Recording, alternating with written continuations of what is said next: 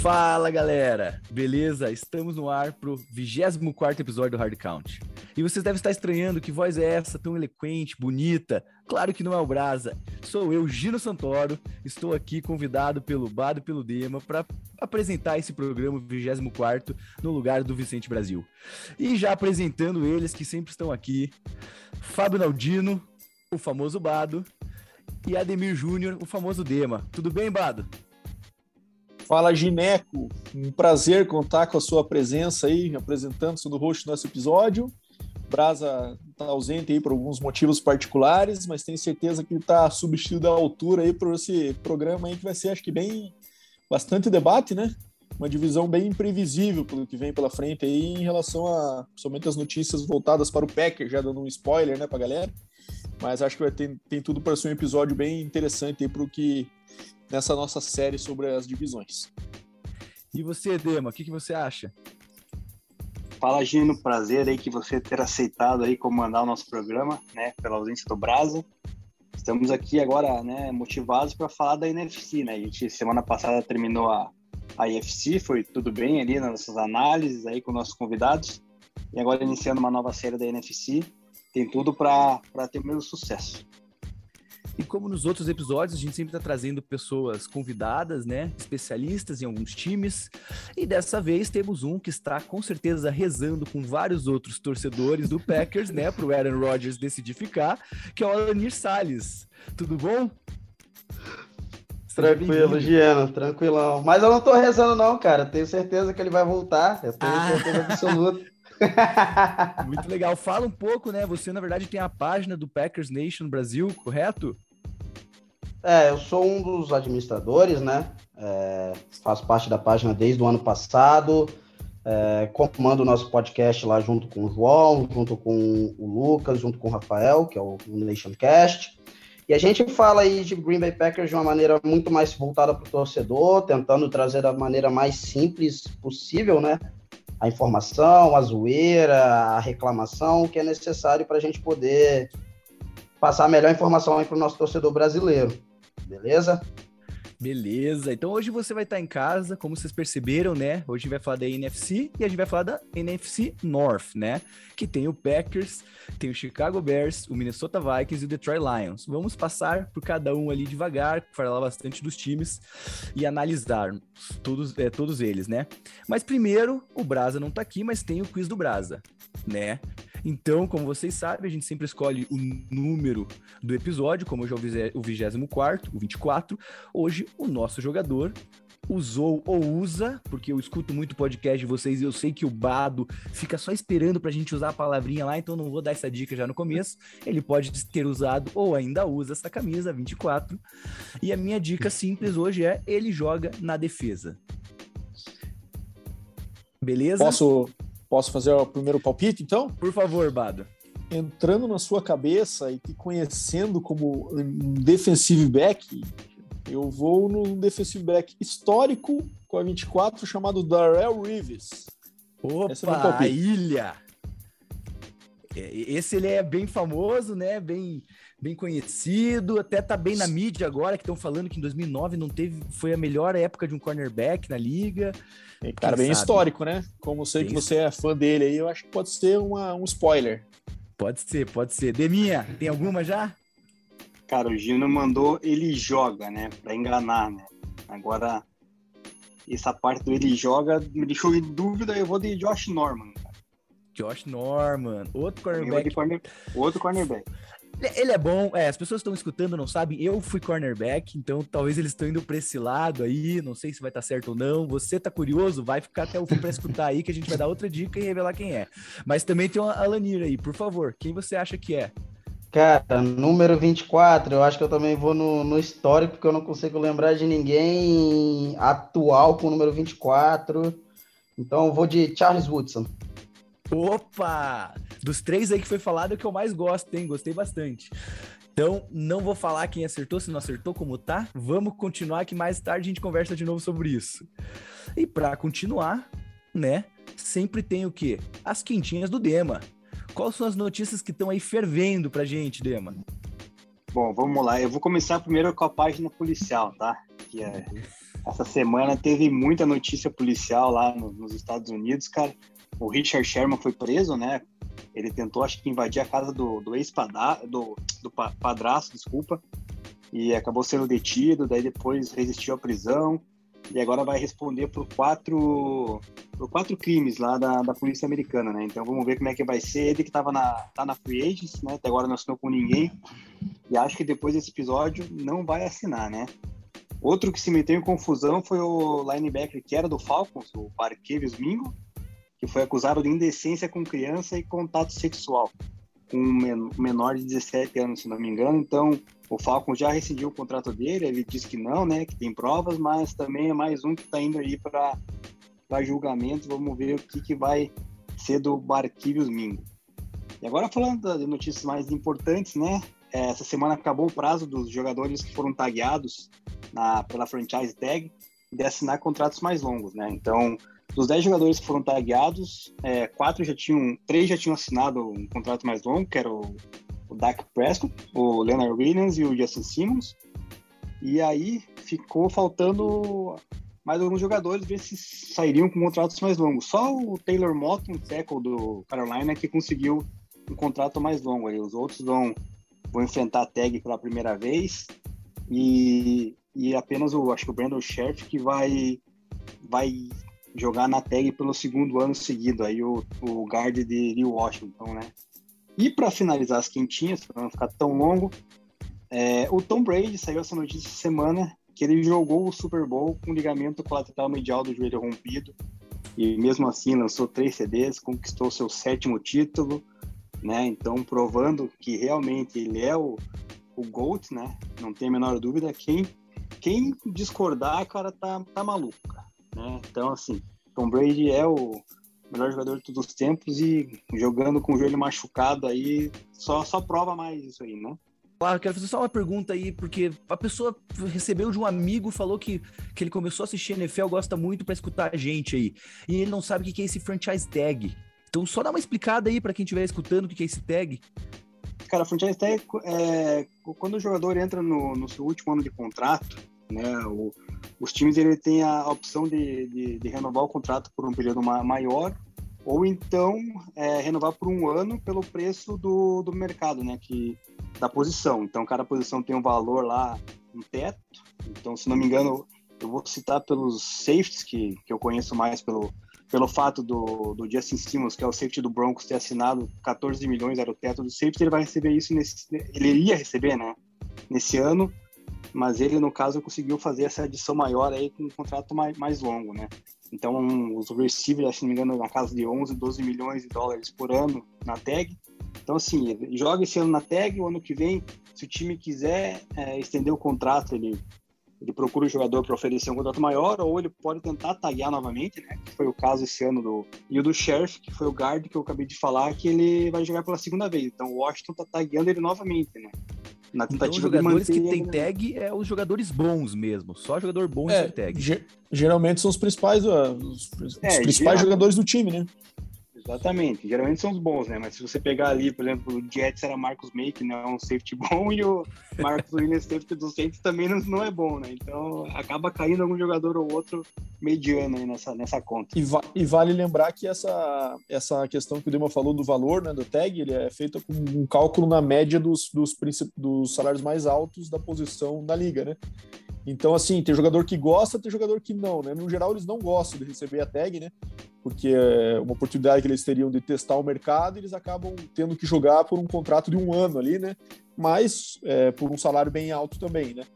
Então, é sempre uma decisão polêmica, tem jogador que se recusa a assinar e acaba entrando em discussão e entrave com o time, né? Mas, enfim, é um mecanismo que a NFL tem, que é bem, bem utilizado, né? Geralmente todos os times usam ainda. É, nos últimos anos tem caído um pouquinho, né? Mas no, no, uns cinco anos atrás, pelo menos, aí era, era bem comum todo time ter o seu tagueado ali para o ano. Muito legal. E eu queria comentar só um pouquinho sobre essa questão do Sherman, né? Que teve até algumas acusações que ele estava com problemas de saúde mental, né? Inclusive com ameaças de suicídio e tudo mais, o que chamou bastante atenção, né? Que o Sherman sempre foi um cara de uma um mental muito forte, né? De, uma personalidade bem é, marcante assim na liga e a gente às vezes é, fica surpreso, né? Como às vezes essa essa capa do cara às vezes encobre problemas sérios, né? Como é o caso que ele está passando aí. Então ele fez uma declaração de que ele está procurando ajuda, tudo mais. A, a, a, esposa falou também que ninguém se machucou nem nada, mas enfim, é uma situação séria e que imagino eu que coloque em xeque a participação dele nessa temporada também. Né? A gente está chegando é, próximo aí do, dos training camps, tudo mais. E ele com, essa, com esse cenário aí de, de saúde mental com problemas. Então é possível que ele já está numa idade mais avançada. É, um problema que acaba afetando bem a carreira dele. Né? Perfeito. Dando essa introdução, né, falando um pouco sobre as quentinhas do Dema, agora vamos falar sobre NFC North, né? Que a gente vai falar então dos times que se representam é, essa conferência ali. E o primeiro que a gente vai falar é o Green Bay Packers. Green Bay Packers em 2020 teve um recorde de 13 e 3, foi muito bem. Teve o MVP da liga, né? Aaron Rodgers, que vamos falar dele mais para frente. Então, eles tiveram o quinto melhor ataque o ano passado da liga, o nono melhor, é, a melhor defesa da liga. Então, assim, era um time bom no ataque e na defesa. É, quarto em força de tabela, e quando a gente vê os jogos, né? A gente pode ter falado do ano passado, o jogo contra o Tampa Bay foi um jogo muito disputado, né? Até alguns eu sou um da opinião que tinha muito mais chance de ganhar do que o próprio Tampa Bay. Mas agora entrando em 2021, tivemos algumas trocas, algumas perdas, né, algumas aquisições e vamos falar sobre elas. As perdas, a gente começa com a aposentadoria do cornerback Tramon Williams e do offensive tackle Jared Velder, né? É, e eles se aposentaram. E também a gente teve algumas trocas. O center, que é o Corey Lisley, que ele acabou indo pro Chargers, saiu ali do, do Green Bay Packers. E também o running back Jamal Williams, indo pro Lions. Eu acho que ali, falando dessa, dessas perdas ali, eu acho que o running back talvez foi o, o menos. o que menos deu problema para eles, né? O que, que você acha disso, Bado? Olha, Gino, eu acho, cara, primeiro que assim, na questão de, de movimentações no elenco, acho que não foi uma, algo muito traumático para o Packers essa free agency, né? Acho que a, a, perda mais relevante fica por conta do Corey, do Corey Linsley, né? Que, era o, que, que acabou se tornando o center mais bem pago da liga e indo para Chargers, né? É, mas, claro, obviamente a situação do Packers gira muito em torno da situação do Rodgers, né? O grande elefante na sala aí, né, que a gente tem para discutir sobre o Packers é esse, né? Acho que bota o time de um extremo a, a uma posição de eventualmente até ficar fora dos playoffs sem ele, né? É, eu acho que assim, é, obviamente eu, eu, foi o MVP da temporada no ano passado, né? Então perder um jogador desse calibre faz diferença para qualquer time, né? Mas o Packers em si é, tem um, um, elenco de não muitas estrelas, né? A gente está falando ali de Devante Adams, de Aaron Jones, que são as principais estrelas desse ataque, mas não tem outros receivers eventualmente que sejam do mesmo nível, né? Ou do nível complementar também razoável com o Devante Adams. Então, assim, ele não é, depende muito da, da questão do Rodgers também, né? Mas eu ainda assim acho que essa divisão ela tá é, sem o Rodgers, ela acho que ainda assim o Green Bay ainda teria uma chance eventualmente de brigar por ela, sabe? Mesmo com o Jordan Love ali. É, a gente não sabe muito bem o que vem o Jordan Love, mas pode ser competitivo. Acho que daí seria uma divisão num nível bem baixo, na verdade, né? Com o Packers sem o Rodgers. Acho que algo que pode ser até semelhante ao NFC East do ano passado, assim, aquele perde-ganha, aqueles times com, com recorde mais próximo de 50%, que não existe mais agora, 50%, que são 17 jogos, né? Uhum. Mas ainda pode ser competitivo o suficiente para ganhar essa divisão, muito por conta do nível dos outros times do que por conta de, de um grande nível do Packers, né?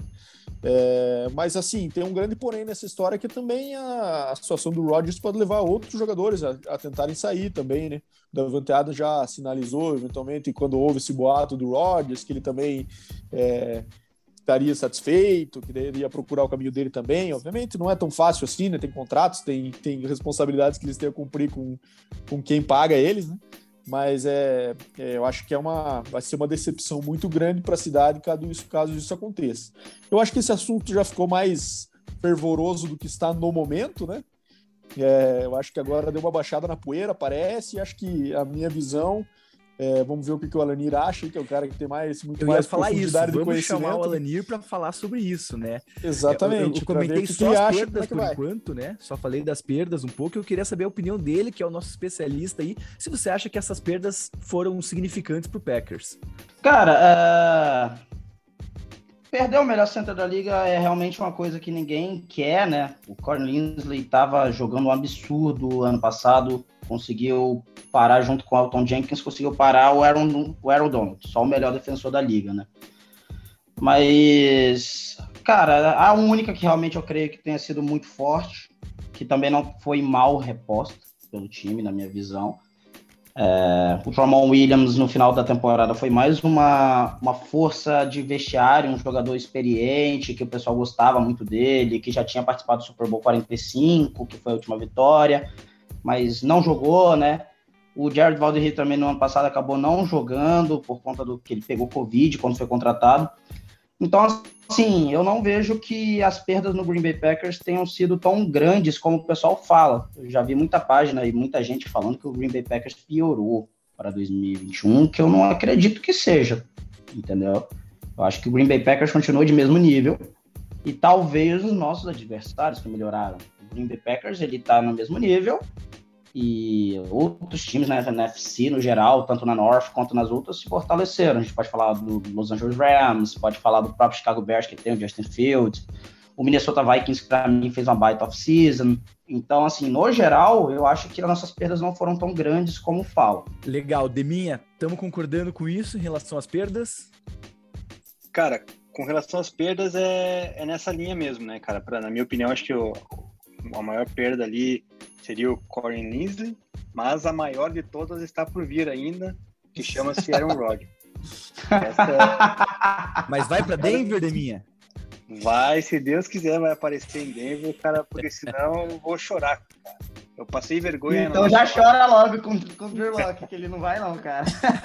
o Peyton Manning disse isso. É, não, o Drew Locke, o Manny tava botando fé nele, não sei como, cara. Ele até fez uns treinamentos com o Manny lá, mas, cara, não, não sei o que, que o Manny consegue extrair do Drew Locke que a gente não tá vendo, né, cara?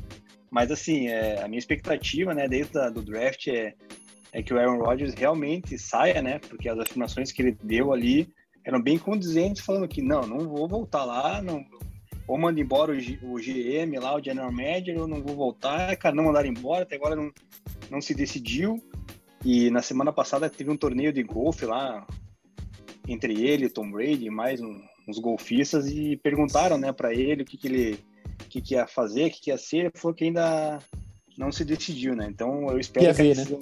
seja, é, seja realmente de sair, cara. Daí sim vai ser a, a perda do, do Green Bay. Senão o Green Bay, né, com ele, continua sendo forte, inclusive fez uma, umas aquisições ali no draft que são interessantes, né? O caso do, do que isso vai falar aí daqui a pouco, né, Dino? Então vamos falar das aquisições já e conversar sobre isso. Então teve as aquisições que de QB eles tiveram três, mas muito talvez porque o Aaron Rodgers já falou que talvez ia sair, eles ficaram preocupados que eles pegaram o Kurt, Ben Kurt, né? O Blake Bortles, que eu nem sabia ainda que estava no mundo da NFL, alguém falava sobre ele, e o, o Jake Dolegala, né? É, como você vê, são três QBs ali que não tem muita referência na NFL. Mas, pelo menos, talvez, né? Se o Aaron Rodgers sair, eles podem Como não, fazer rapaz? uma O Blake. Bortles é um deus. Eu acho que você tá influenciado. O cara conseguiu de lançar no, próprio- no capacete do próprio amigo. Isso é só deuses conseguem fazer. E ainda eles conseguiram o, o wide receiver, né? É, não foi o DeAndre Hopkins, mas conseguiram o DeAndre Tompkins, né? Eles foram atrás de um quase a mesma coisa ali. e também no draft, que aí foi muito interessante, que eles foram pro cornerback Eric Strokes. Depois foram para um center, que a gente já conversou que eles perderam um pro Josh Myers. E pro wide receiver, de novo, copiando alguns times, não conseguiram a Mari Cooper, foram para Mary Rodgers. Né? Eles, eles gostam de, de Rodgers. Já tem o Esse é, o, Rodgers, o é, esse, esse é o Rodgers que eles vão manter no, no elenco, cara. É o Vamos único. manter no elenco. Então, vamos começar por você já, Ademinha. Falando das aquisições, estava querendo falar, começa aí falando dessas aquisições. Cara, primeiramente que eu achei esquisito a... o draft do Eric Stokes, né, cara? Que a gente até fez um programa falando dos prospects tal, na época do draft, e a gente citou bastante o Tyson Campbell, né? Que acabou saindo depois, era colega do, do Stokes lá em Georgia, né? E o Packers optou pelo Stokes, cara. Na, a gente até achou meio esquisito no, no draft lá, tanto eu quanto, quanto o Bado, mas enfim, tudo bem, aceitou, era uma reposição que era necessária, né, devido a aposentadoria do Tremon Williams. Cara, entre nós, né, Deminha? É, a gente sempre costuma achar os drafts do Packers meio estranho, né? São sempre, acho que não sei o que o Alanir vai dizer depois na sequência, mas é sempre um negócio meio sem graça, né, cara? Pega um corner ali no final do primeiro round, um jogador que acaba não fazendo muita diferença. exceção do Jair Alexander, né? Que foi uma, uma adição importante nos últimos anos. e foi a né, única escolha que a gente teve no top 15, né? Foi pegar no top 15 e acertou. Eu acho que a gente tá precisando de mais escolhas de top 15 no, no, no Green Bay Packers, top 20, porque tá complicado. Isso aí. Tá se, tá se encaminhando. A saída do, do Rodgers aí, cara, verdade. Vai, Vira vai... essa boca pra lá, rapaz! Vira essa então, boca pra lá. Alanir, fala um pouquinho das aquisições aí. Qual você achou mais importante? Qual que não foi tão significativa? Fala pra gente. Cara, é, eu acho que as três primeiras rodadas do Green Bay Packers, tanto que a gente já tinha escrito, já tinha feito vídeo sobre, eles fizeram o que deveria ter feito ano passado, né? É, eu acho que o Green Bay Packers ele pensou no futuro cedo demais, errou e em 2021 eles decidiram consertar a cagada. Né? É, falando de, das três escolhas, porque a escolha número um já era prevista para ser um cornerback, a gente tem problemas com Kevin King, o King deixou a gente na mão, virou o grande Judas da torcida, apesar de eu não concordar com isso, né? Eu acho que a equipe perdeu como equipe na final, não foi culpa só do Kevin King, não foi culpa do Aaron Rodgers que não correu, não foi culpa do Matt LaFleur que não chutou, perdeu como equipe. Nós erramos como equipe no geral. É, aconteceram coisas bizarras com uma equipe que era 13-3. É, o Josh Myers me surpreendeu. Eu não achei que o Green Bay Packers ia atrás de um center ou um guard agora ia tentar arriscar com alguém do elenco. Ano passado a gente pegou o Dick Hansen, mas adorei a escolha. Ele já chega no dia 1 para ser titular, é jovem, muito bom no que faz. É... E, cara, aí na terceira escolha, Mari Rodgers, que é o favorito da torcida, ele já chegou como favorito de nós todos. Não minha, eu gosto mais da escolha do, do Stokes. Mas para ser aquele slot receiver que desde que a gente perdeu o Randall Cobb, né? A gente voltou a ter porque a gente perdeu o Randall Cobb há dois anos, nunca conseguiu repor, as nossas apostas de wide receiver nunca se pagaram como a gente achava que ia se pagar, e ele já chega também ali para cobrir uma parte que o Aaron Rodgers gosta muito, daquele passe no meio do campo, com um recebedor que recebe e vai ganhar jardas depois da recepção, então acho que ele vai ser de grande valia. Então, assim, é um draft que a galera colocou muito para baixo, porque não foi de grandes nomes, mas eu gostei dele por ele ter atacado as necessidades que o time tinha para 2021. A gente atacou todas as necessidades em todos os rounds. É, em algumas coisas podia ter atacado antes, outras depois, mas no geral eu achei um talvez o melhor draft desde 2018, quando a gente acertou lá com o Alexander, né? Ou 2019, na verdade, né? 2018, 2019, acho que foi o melhor draft que a gente teve. E por isso que você tá aqui, né? O especialista falou que foi certo sim de cornerback na primeira rodada, pegou quem precisava. E agora eu queria escutar um pouquinho do Bado falando dessas aquisições, né? A gente já falou das perdas, agora, Bado, essas aquisições, qual foi a mais importante? Me diga aí. Cara, eu gostei bastante dessa da chegada do Amari Rodgers. Eu acho que o Josh Myers também é um center interessante para suprir essa ausência do Corey Linsley. É, o Eric Stokes eu sou meio reticente, acho que é um, é um cornerback que acho que tinha mais nível do segundo round do que de primeiro, mas enfim, o Packers também estava no, no limite do primeiro round ali, essas decisões de final do primeiro, começo do segundo são muito de perfil do jogador, né? Então, muitas vezes os times fazem um certo reach ali, se vem alguma característica que para o sistema possa ser interessante, né? Que eu acho que deve ter sido o caso aí do, do Eric Stokes, né? Mas se eles é... não fossem com ele, eles iriam com quem? Cara, tinha alguns no board, né? Como o Asante Samuel Jr., que acabou saindo mais tarde também. O, o próprio, que o Demir comentou, o parceiro do George dele, que eu esqueci o nome agora. Demir, Tyson se é Campbell. Tyson Campbell. O Tyson Campbell. Então, enfim, acho que tinha algumas outras alternativas ali, mas acho que é muita questão de gosto daí, né? A gente vê geralmente isso acontecer com cornerbacks e com receivers, né? No, primeiro, no final do primeiro round ali, né? Que às vezes aparece um receiver ali que não tá muito cotado, como foi o caso, por exemplo, do, dos anos atrás do 49ers pegando o Brandon Ayuk Era um cara que não estava cotado para sair no primeiro, né? Mas viram que pelo sistema ali, que tem muita questão de sweeps, né? Aquelas jardas depois do catch, aqueles passes curtos para ele ter uma usar a potência dele de running back, quase que ele tem como, como receiver ali, né? O, o Kyle Shanahan viu que fazia sentido, pegou o cara e deu certo, né? Então tem muita essa questão. Então não, não condeno também o Packers por isso. Não é, é, um time que eu critico muito por causa de. Parece que sempre os drafts são sem graça e tal, mas também é, é aquilo que o Lenir comentou, né? Quem tá pegando sempre no final do primeiro round, ele não vai pegar muito valor, também uma pick que seja muito empolgante, né? Então acho que foi uma, um draft é, mediano, digamos assim, nada muito empolgante, mas também é aquilo, né? O, time do Packers acho que está bem mantido aí. As perdas que aconteceram, principalmente a gente está falando do Jamal, Jamal Williams aí já tinha o Edir ali esperando no, no bullpen ali, né? É, pronto para entrar, já participou do, do, do de playoffs ano passado também, então acho que é, acho que as peças é, coadjuvantes aí estão mantidas num nível legal e vamos saber só se o, se o maestro continua comandando. Então é isso que eu queria falar. Acho que tem que falar um pouquinho mais dessa, dessa troca aí. O Alanir acha que não vai sair, né? Ele vai ficar, mas eu quero perguntar para ele. E se ele sair, qual é o plano do Packers para isso? Cara, uh, primeiramente, só para deixar claro, a gente acha, eu acho que não vai sair porque a novela Aaron Rodgers é uma bagunça. O pessoal que está ouvindo talvez não saiba todas as informações, a gente fica ali todo dia procurando, vendo qualquer rumor. É, a gente acha que ele não vai sair simplesmente porque as pessoas próximas ao Aaron Rodgers são os que mais dizem que ele não vai sair. Né? A gente vê o James Jones, que é amigo pessoal dele, o AJ Hawk falou há dois dias atrás que ele acredita que o Aaron Rodgers vai voltar, o James Jones falou a mesma coisa há semanas e tá ligando para o Aaron Rodgers. Mas, voltando ao plano futuro, é, Green Bay Packers, caso o Aaron Rodgers saia, e mesmo com o Aaron Rodgers, ainda está firme no projeto de Jordan Love, né? É, esse ano, com a indefinição do Rodgers, com o Rodgers não aparecendo para os OTAs pela primeira vez, é, o Matt LaFleur decidiu botar o menino para soltar o braço para treinar e o cara teve. Eles até quebraram meio que o padrão de treinamento. É, o padrão geralmente, né? O QB1 vai lá, dá 5, 6 passes, vem o reserva com a unidade 2, dá mais 5, 6, né? Aí vem o terceiro QB, dá uns 2, 3 e assim vai girando.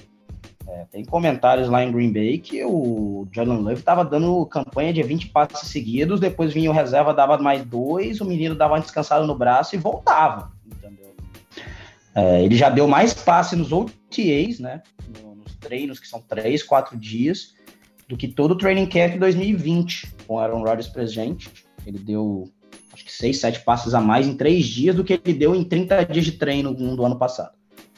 Então, Green Bay tá fechado com o Aaron Rodgers, mas também tá fechado com o Jordan Love. A gente também tem que falar que o Aaron Rodgers não é nenhum menino, é um cara de 38 anos que vai casar, que tá vivendo a vida. Então, o plano do Green Bay Packers é esse. Eu não creio que eles queiram que isso aconteça agora. É, tem muita coisa, eles estão descobrindo muita coisa no Jordan Love. Ele, pelo que se sai, se desenvolveu muito bem. Mas, cara, você tá saindo do MVP para um novato que, que tinha problema de precisão há dois anos. Ele não vai chegar e ele não é o Patrick Mahomes, mas que ele tem o potencial para algo muito bom, ele tem. Só que eu creio que não é a melhor coisa e o Packers não vai tentar adiantar isso aí com ele. Então, por isso até que eles estão correndo tão atrás do Aaron Rodgers. Cara, só ah, desculpa, pode falar, Rabado, por favor. Não, eu só acho que a maior prova disso, quando Nir falou que, que o Green Bay acho que ele não estava pronto, eu acho que foi a temporada do ano passado, né, cara? Achei bem curioso o fato de muitas vezes ele nem, ele nem como terceiro QB, às vezes, para os jogos, né? Muitas vezes ele nem se vestia, né? O Jordan Love. Isso é raro acontecer com um first rounder, né? Então, é, achei isso bem curioso e o fato de que eles esperavam justamente ter mais tempo para desenvolvê-lo, né? Eu acho que o Jordan Love tem um, um, asterisco bem importante, que é a universidade que ele veio, que é a Universidade de Utah State, uma conferência que é a Mountain West, que é de um nível bem mais baixo do que as Power Fives que a gente está acostumado, né?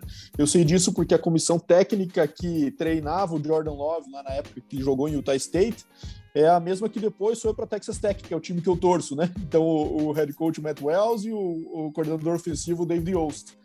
E há um ataque que, inclusive, o coordenador ofensivo que chegou na Big 12 agora já foi mandado embora, né? Depois de dois anos, é, porque ele é extremamente simples. Era um ataque daquele college futebol mais básico possível, né?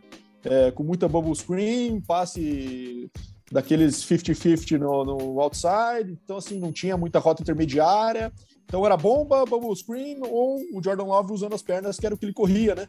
Então, de uma, de uma complexidade muito baixa e contra defesas de níveis baixos. Então, é uma transição que de fato ele precisava ter mais tempo para fazer.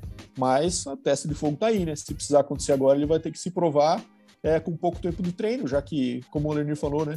Pouca, poucos reps no ano passado, numa situação completamente atípica, né, com off-season de Covid e tudo mais, e agora esse ano ele vai ter que correr correr contra o tempo para isso. E eu, assim, acho que existe a possibilidade do Rodgers ficar também, já adiantando meu comentário aí, Gineco, porque é, tem a questão do ego do Rodgers também, que é um negócio que me incomoda um pouco, né? Ele todo ano faz um draminha agora nos últimos anos, né?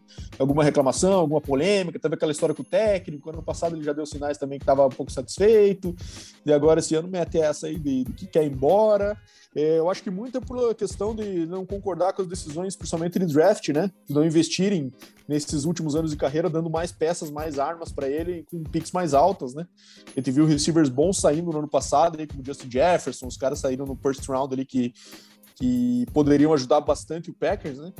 É, ou saindo no começo do segundo, tudo mais. E eu acho que a, é muito mais uma forma dele demonstrar insatisfação agora, né? Chegando perto vendo que nada aconteceu.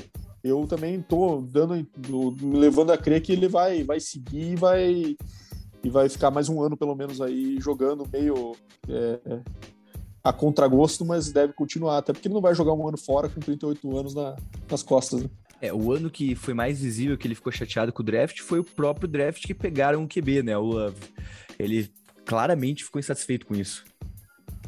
Ah, tem uma história legal, vou contar uma história legal. É... Saiu esses dias, né? O Jordan Love era da primeira, aquela primeira prateleira da, da board do Packers, mas ele não era a escolha número um. Isso todo mundo sabia, já estava sendo falado em entrevista. E parece que o primeira, a primeira escolha era o Justin Jefferson, né? É, e a segunda escolha era o Brandon Ayuk, que o Green Bay estava pensando em subir para pegar.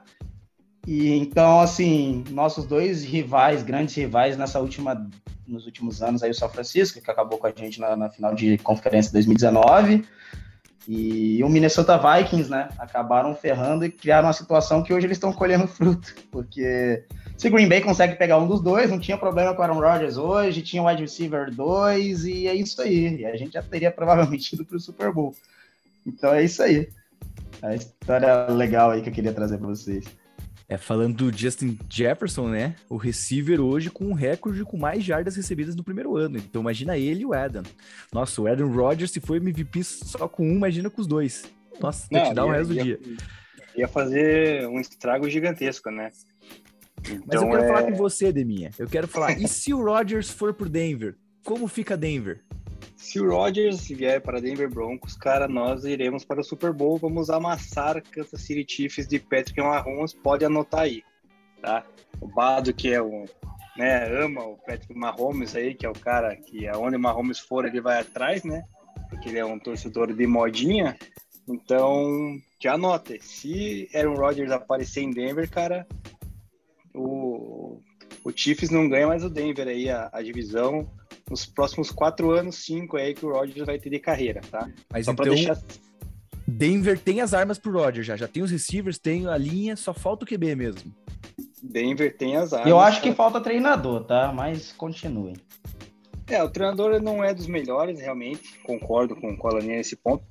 Mas, assim, o Denver tem as peças, né, cara? Tem os receivers novos ali e promissores, né? Que é o caso do Sutton, do Jerry Judd, do do KJ Hamler, tem o Noah, Fan, Noah Fent, que é o Tyrande. Ano passado pegou mais um Tyrande, que era o, o Ou, né? Porque eu não sei pronunciar o nome dele até hoje, que é Ogre.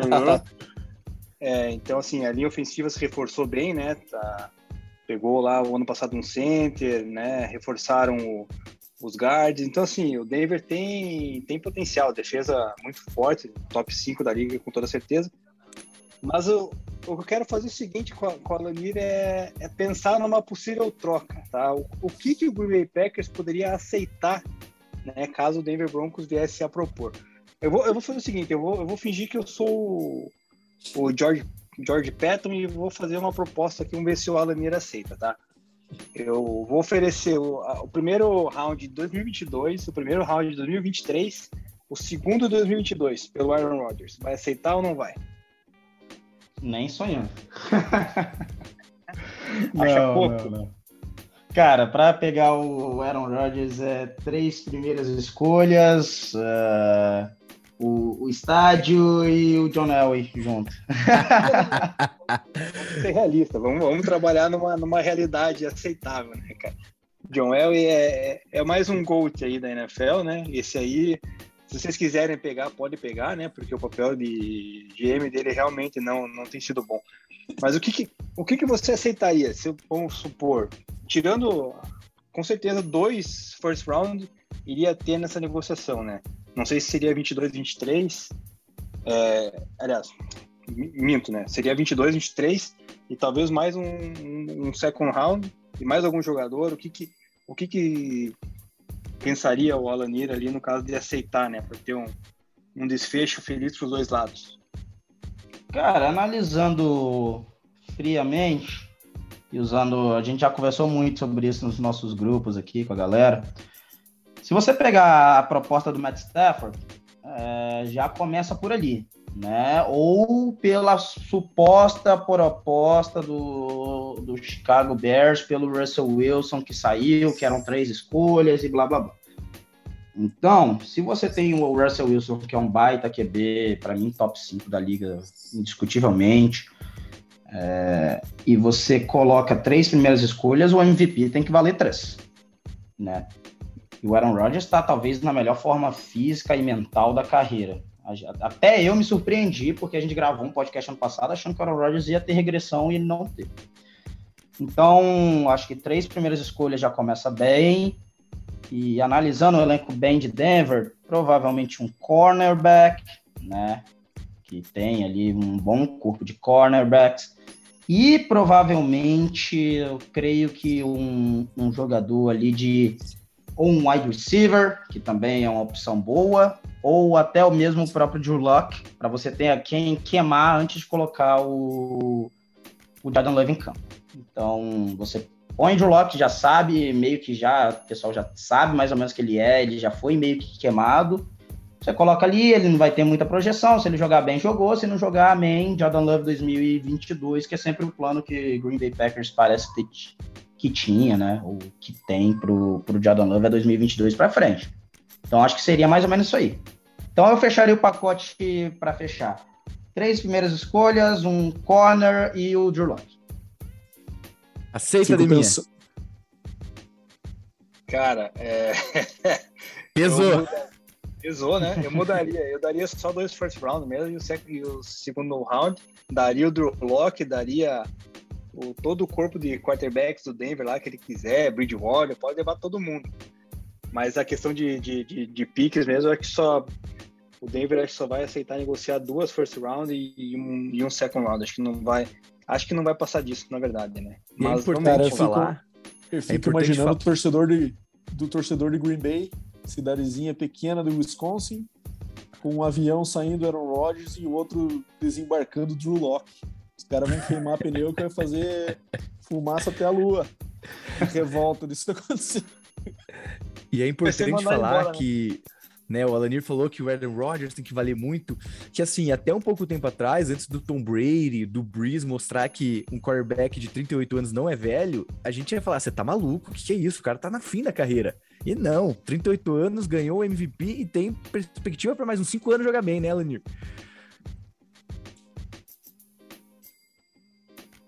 Cara, o Aaron Rodgers tudo indica e parece que um dos 40 em Green Bay, né? Parece que era uma dos no começo. E ele quer continuar depois dos 40 em Green Bay, pedir um contrato novo que garanta isso, e Green Bay só queria reestruturar o contrato até ele chegar aos 40, que é o contrato atual. Então, assim, eu acho que ele passa também, tá numa excelente forma física, apesar que eu não acho que ele chegue na idade que o Tom Brady chegou de 45. Aí eu acho que já é demais. Até pro Aaron Rodgers, eu acho que ele chega ali nos 42, em alto nível e, e aposenta uma diferença importante de estilo aí, né, Gino, também, né? Aaron Rodgers é um cara mais móvel, é um cara que, até em função disso, teve muito mais contusões na carreira aí, ao longo da carreira do que do Brady, né?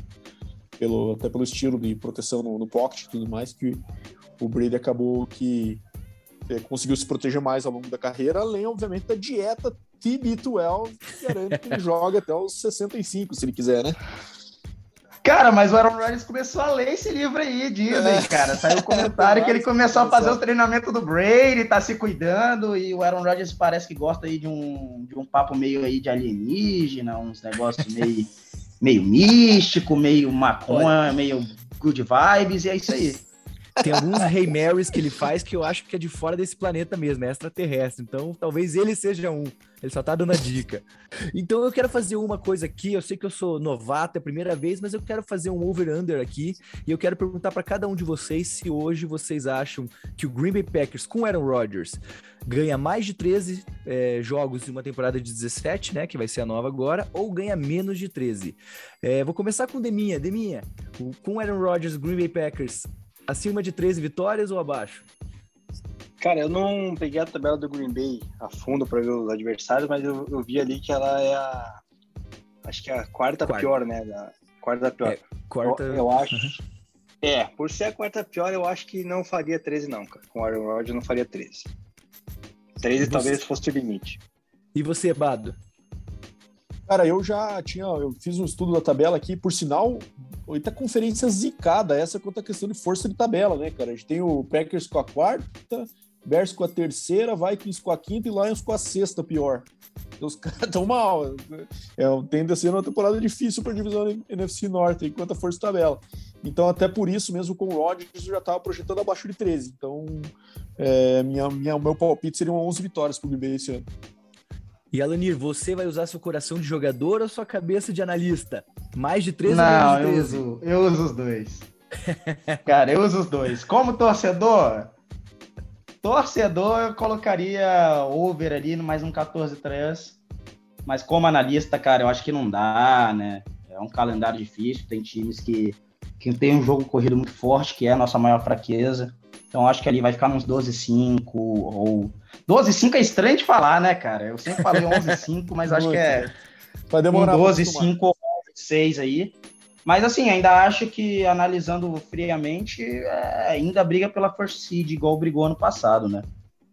Pega a primeira semana de bye ou briga pela primeira semana de bye com Tampa Bay e Los Angeles.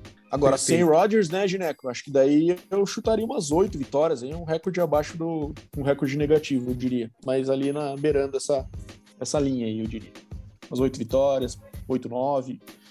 Teto seria um 9-8 na minha visão ali, mas eu acho que é um 8-9 muito mais tendendo pro, pro 7-10 do que o contrário. Importância de Aaron Rodgers. Mas eu gostaria então... de polemizar com a Lanira ali, só para fechar o Green Bay Packers, né? Favor. Sem o Rodgers, acho que o Packers iria fazer ali no máximo um 4-13 ali, cara, ia ficar bem lá o top 15 que ele deseja pro draft. vai conseguir, vai conseguir o top 15. Mas oh, então vamos passar vai conseguir agora... o top 1, então a gente fica com o top 15, assim, mas não, eu, eu vou ficar aí com. Cara, eu gosto do elenco, acho um elenco bem montado, apesar da falta de grandes estrelas. Então acho que um 7, né? 7, 9 ou um 6, 6, 11. Nossa, tá difícil. Né? 7, 9 não existe mais, gente. É 7, é, 7, 10, né? Isso. E... Mas é isso aí, sete vitórias ali. É... usando até mesmo parâmetro que o Green Bay Packers de 2008 com Aaron Rodgers, em meio briga com o Brett, que acabou a relação com o Brett Favre, que foi parecido. O Aaron Rodgers foi lançado, o Aaron Rodgers sofreu no primeiro ano, então acho vai ser uma campanha negativa. Legal, então vamos continuar, né? Que a gente só falou de um time até agora, vamos agora falar do Chicago Bears. É, em 2020, ele teve um recorde de 8-8, 50%. Como o Bado mesmo falou, isso não vai existir mais. É, o, ran o ranking ofensivo foi o 26, fraco, né? E o ranking defensivo foi o 11, já um pouco melhor. O Bado também já comentou que é a terceira em força de tabela, então é uma tabela forte que o Chicago Bears vai enfrentar esse ano em 2021. E eles tiveram algumas perdas, como o cornerback é, Buster Scrine, é, o Kyle Fuller, que sinceramente para mim era um ótimo cornerback, e também o office tackle Charles Lennon. E as aquisições: quarterback Andy Dalton, running back Damon Williams, wide receiver Marquise Goodwin, offensive tackle Elijah Wilson, o DB é, Des, é, Desmond Trufan e os linebackers Jeremias, é, Jeremias é ótimo, né? Brasileirei o cara. Jeremiah e Austin Car, é, Carlitro. Então, assim, bastante coisa aconteceu e ainda teve o draft, que aí eu acho que é a aquisição mais importante que todo mundo vem falando, né? Que foi o QB, Justin Fields, que era o quarterback do Ohio State. Também tiveram o offensive tackle Devin Jenkins e o running back Khalil Hubbard. Vamos começar aí falando com o Dema, né? Dema, o que, que você acha do Chicago Bears aí para essa temporada 2021? Bom, o Chicago Bears ele, ele ganhou na loteria, né? Quando ficou disponível no, no draft para eles adquirirem o Justin Fields, né? Que ele despencou, né? Lá no, ele que era cotado top 3, acabou despencando, foi sair lá na. Acho que foi a décima primeira, né, Bado? Me corrija na troca. Foi, o Bears fez trade up. É. Exatamente. Então, assim, foi um achado, né, ter, ter chegado o Justin Fields lá, né? Inclusive, passei vergonha na, na nossa live lá, né? Não canso de repetir, porque eu já estava contando que iriam pegar o, o Fields, né? Quando sobrou ele no draft, foram lá me vieram com o Patrick Surtain. Então, assim, mas o, a gente contava já com o Tevin Jenkins ali no, no, no Bears, na, na, posição que eles estavam de origem, né? A vigésima, eles conseguiram ainda pegar esse teco para proteger, né? O, o, seu novo quarterback, então, e mais o Khalil Herbert para continuar com o jogo corrido forte de, de, Chicago. Então, assim, cara, o Bears no draft ele, ele conseguiu adquirir boas peças, né? Com relação à movimentação de off-season, eles adquiriram também o Teco lá, o Elijah Wilkinson, para reforçar né, essa proteção que era muito falha, né? A gente conseguiu ver isso com Trubisky, com Foles no ano passado. E na defesa eles trouxeram o Jeremiah Tacho e o Trufan para tentar né, substituir aí a, principalmente a, a perda do Kyle Fuller, né? Foi, que é um excelente cornerback, eles acabaram é, dispensando. Então, assim, o Bears vai, vai vir forte, eu acho. Acho que o Justin Fields vai ser o quarterback titular, né? Andy Dalton ele chegou com uma motivação lá no Bears e tal. O pessoal até falou, né, Badon, que ele ia ser o quarterback do time e tal, mas não contava que ia sobrar um Fields aí no, no draft. Então acho que o... É, eles podem não ter mentido, né? Eles falaram que ele seria o titular, só não disseram por quantas semanas. É, exatamente. Seria só na pré-temporada. Vai ser igual o Mike Glenn, vai durar cinco semanas só. É, se é que é. dura alguma semana, né? Sei não, esse training camp.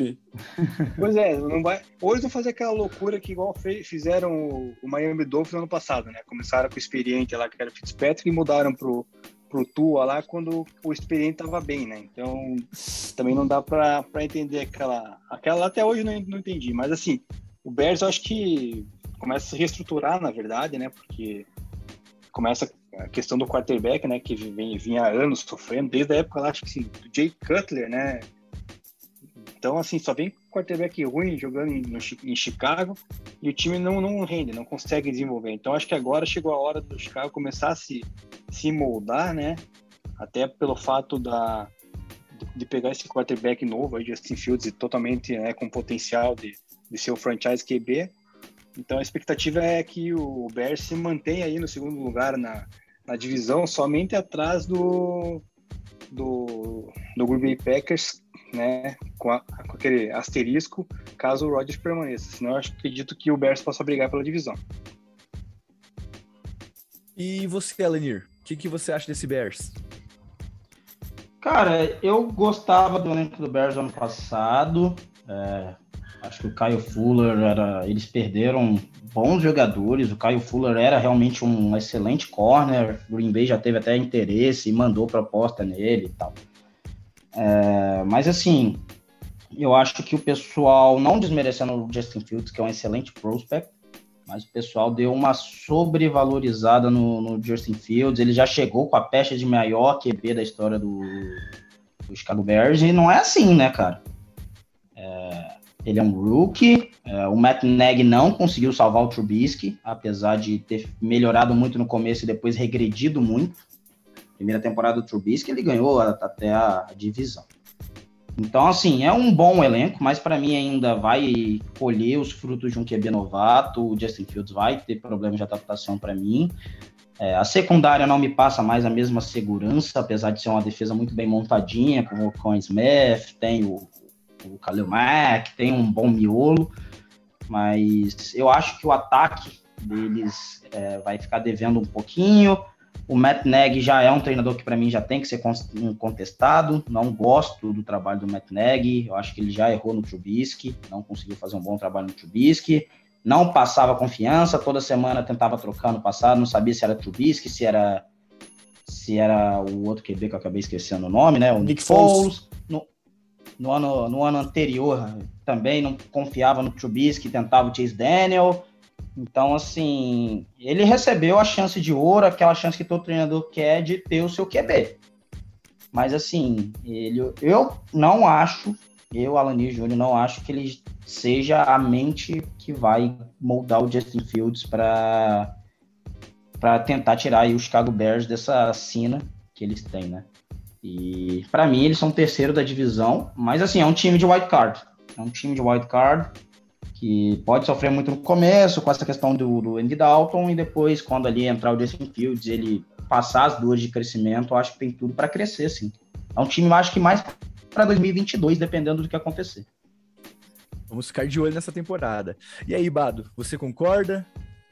Cara, eu tô um pouco mais pessimista que o Demin aí, e eu acho que, que o Alanir comentou também em relação ao Bears. Acho que a temporada do ano passado foi bem atípica, né? É um time que não merecia ter ido para os playoffs pela, pela qualidade do elenco e principalmente pela qualidade do ataque. É, e eu acho que com uma força de tabela tão complicada como eles vão ter esse, esse ano, que é a terceira mais difícil, né? É, eu não vejo uma perspectiva muito positiva, não. Inclusive, eu colocaria abaixo do Vikings na, nessa divisão em situações normais, sabe? É, eu acho que eles fizeram o que podiam no draft, né? Acho que eles não podiam deixar passar o Justin Fields com esse slide que ele teve. Acabou sendo um slide já meio projetado, né? Já se esperava que o Justin Fields fosse sair ali quando foi chegando mais perto do draft, naquele range ali de 7 a 13, mais ou menos, né? Que foi onde ele saiu, né? É, acabou saindo na décima primeira com esse trade-up aí do, do Bears. E, obviamente, mas o problema é o mesmo, né? É a linha ofensiva, né? Eles pegaram o Tevin Jenkins aí da e de Oklahoma State, né, para no, no, começo do segundo round ali para tentar suprir um pouco nessa necessidade, mas não vai ser o cara que vai resolver todos os problemas sozinho, né? E isso afetou muito o Bears ano passado, e eu também não gosto do trabalho do Matt Nagy, acho que ano passado foi bem decepcionante uh, o quanto ele não conseguiu se adaptar a uma situação que estava muito clara na cara dele, que era o time não tinha proteção, ele com QB imóvel, que era o Nick Foles, ele chamando jogada do dropback de sete passos, e apanhando, o Nick Foles não conseguindo render, e as jogadas não saindo, e ele dando um murro em ponto de faca ali, né? E além disso, o impacto que isso tem também no jogo corrido, né? É, e principalmente se a gente for falar aí do Justin Fields chegando, novo, um QB jovem, precisa no jogo corrido de suporte no geral, né? É, precisa de um ataque que tenha peças ao redor e que ele seja não necessariamente o salvador da pátria já entrando, né? É, então, eu acho bem complicado que isso aconteça. É, então, assim, eles conseguiram o QB no futuro, e eu acho que é até compreensível essa empolgação da torcida do Bears com isso, porque é uma franquia histórica que nunca teve um QB de, de de alto nível, assim, né? Isso chama muita atenção, né? Mesmo no, no time do 85, não, não tinha assim, um QB, o grande estrela daquele time, no Walter Payton e a, e a defesa, né? Então, assim, agora o QB que tem os recordes aéreos da liga é Jay Cutler, né? do, do, do, da história do Bears, Jay Cutler também, um QB mediano ao máximo aí na história da NFL, né? Então é, é, é compreensível essa sede que a torcida do Bears tem por, por um QB, por um franchise, né? Então, assim, eu projeto um recorde aí de umas sete vitórias, no melhor cenário aí pro, pro Bears, uns um 7 e 10 ali. E o terceiro lugar nessa divisão, na minha opinião. Então o Bado já respondeu se é over ou under de 8. E agora eu quero escutar o Deminha. Deminha, mais ou menos de 8 na próxima temporada? Cara, eu acho que vai bater 9-8. 9-8. Legal. Então vai ser over. E você, Alanir? Cara, para mim vai ser under. Vai ser under também. E a, a explicação do Fábio aí foi perfeito. Cara, é um time arrumadinho que tem, mas também. E vale lembrar também, para mim, Chicago é um time que tá chegando ao fim de um ciclo. né? E eu acho que o Justin Fields aí vai ser o cara para se moldar em volta da, da renovação dos Bears, que deve começar em 2022 ou 2023 aí. Eu também acho que eu acho que o Matt Nagy, esse, essa, esse front office e o Nagy aí foram os, vão ser os responsáveis por selecionar o Fields e colocar no elenco, mas não vão ter muito tempo para utilizar, não. Eu acho que é esse ano, uma temporada como, como eu acho vai acontecer aí, negativa. Eu acho que é, a, é o último ano dele no, no, comando do Bears e acho possível que no ano que vem eles invistam no, num cara mais moderno ofensivamente para tentar trabalhar em cima do Justin Fields, caso ele, ele mostre promessa nesse ano. Então, continuando a falar do, dos times da NFC North, a gente vai falar sobre o Minnesota Vikings. O ano passado, em 2020, teve uma temporada até decepcionante, 7-9. Eles tinham um ataque muito poderoso, o, o ranking ofensivo deles em 2020 foi o quarto melhor ataque, já o defensivo foi o 27.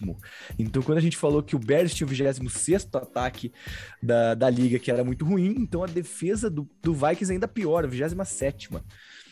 A força de tabela, entretanto, é melhor do que a do Green Bay e do Bears, é a quinta em força de tabela.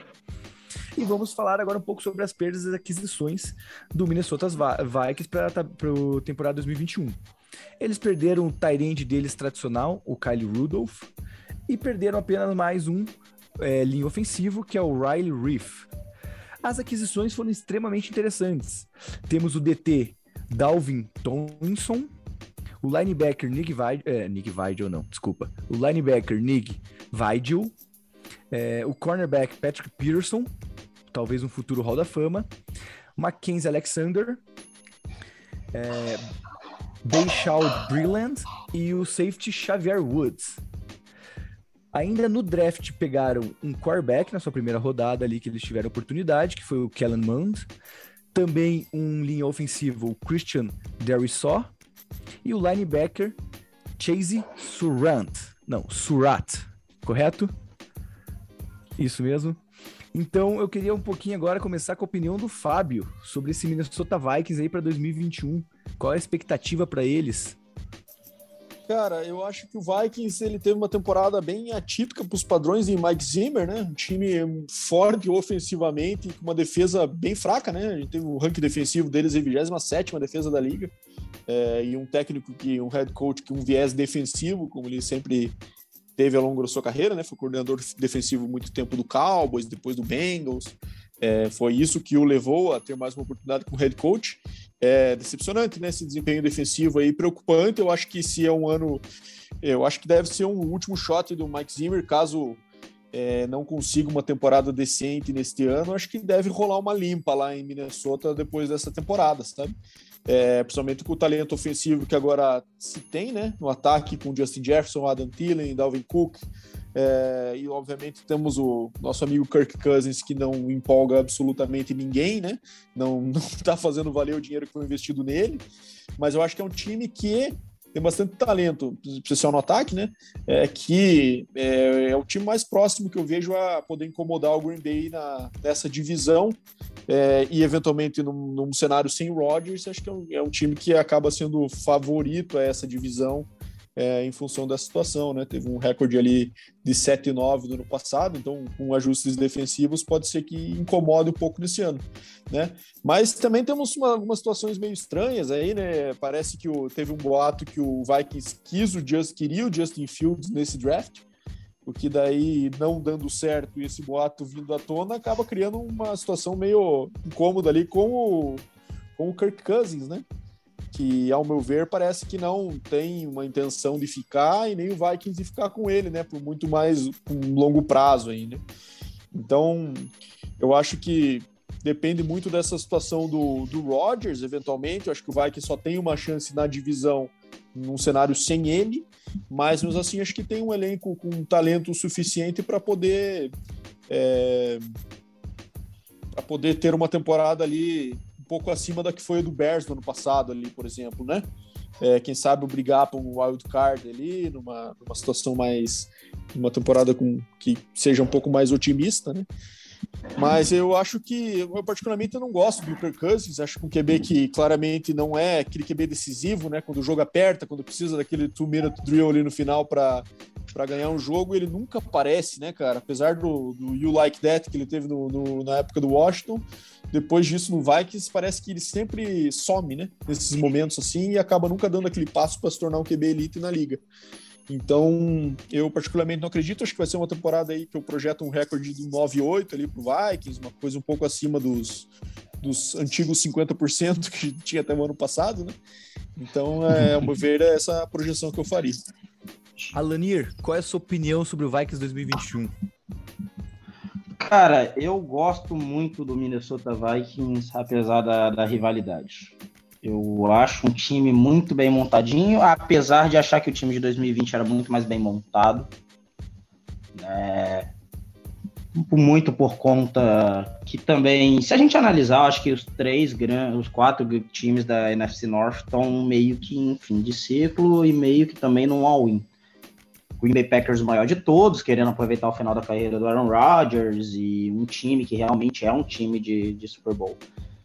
O Minnesota meio que tentando destronar e o Chicago Bears aí. Mas o, eu gosto do time do Minnesota Vikings, apesar de tem muito do que o Fábio falou, né? Da, da questão que o Cousins. Eu gosto do Cousins, mas não acho ele um. Eu acho que falta aquele. Não sei como a gente pode falar, talvez o tesão de, de jogar os grandes momentos, ele tinha aquela pecha de nunca ganhar um jogo em horário nobre ou ganhar jogos contra equipes positivas, que era muito estranho. É, os jogos contra o próprio Green Bay Packers tinham decisões muito estranhas e o jogo que a gente perdeu para eles ano passado foi totalmente na conta do Dalvin Cook, nunca foi dele. Mas é um time muito bem montado, apesar da linha ofensiva que não me passa nenhuma segurança. É, eu não gosto da linha ofensiva deles. E você jogando contra o Green Bay Packers, que apesar de não ter o pass rush mais forte do mundo, tem um pass rush bem do, do interessante. Tem o Zadar Smith, tem o, o Preston, tem o, o Kenny Clark no meio. Então, se o Kirk já não é um QB que se comporta bem em situações de pânico, imagina num, com pass rush desse, né? E também tem um Chicago Bears com Khalil Mack, que você tem que encarar duas vezes por, por ano. Então, assim, eu acho que é um bom time, mas parece que me falta alguma coisa. Sempre é um time que me parece que tá faltando aquele puxão, aquele, aquela vontade. E não mudou para 2021. É, mesmo com, boa, com, as boas aquisições, gosto que eles fizeram linha defensiva, queria que tivesse sido meu time, que pegaram o Tomlinson, pegaram o Sheldon Richardson depois, que é um excelente é, defensive tackle. É, gosto do Patrick, Patrick Peterson como cornerback 2, mas eu acho que, que falta alguma coisa e também falta força no comando. Eu gosto do Mike Zimmer como uma mente defensiva, como um organizador de elenco, mas eu acho que ele não é um técnico vencedor. Acho que ele é um técnico muito mediano também. Ele é meio que a alma do time dele, né? Um time que é bem montado, mas parece que ele não tem aquela gana de vencer é, é um time meio estranho nesse aspecto. Mas assim, gosto das peças, gosto do Justin Jefferson, um excelente wide receiver. Adam Thielen tem que ser mais bem falado, é um excelente route runner. Tem o Dalvin Cook que não precisa ser, não precisa falar, o Weaver Smith, né, tem boas peças, mas é aquilo que eu falei. Parece que para mim é um time que falta alguma coisa para vencer. Sempre tá faltando alguma coisa. Cara, eu concordo bastante com isso que o Alanir falou, em especial sobre o Mike Zimmer aí, que parece que é aquele cara que realmente é um bom coordenador, mas como head coach parece que não, não de fato não vai não vai encaixar, né? Até o final da sua carreira já tem mais idade, acho que essa deve ser a última oportunidade dele como head coach e, e não, nunca conseguiu levar esse time aí a um nível de elite, né?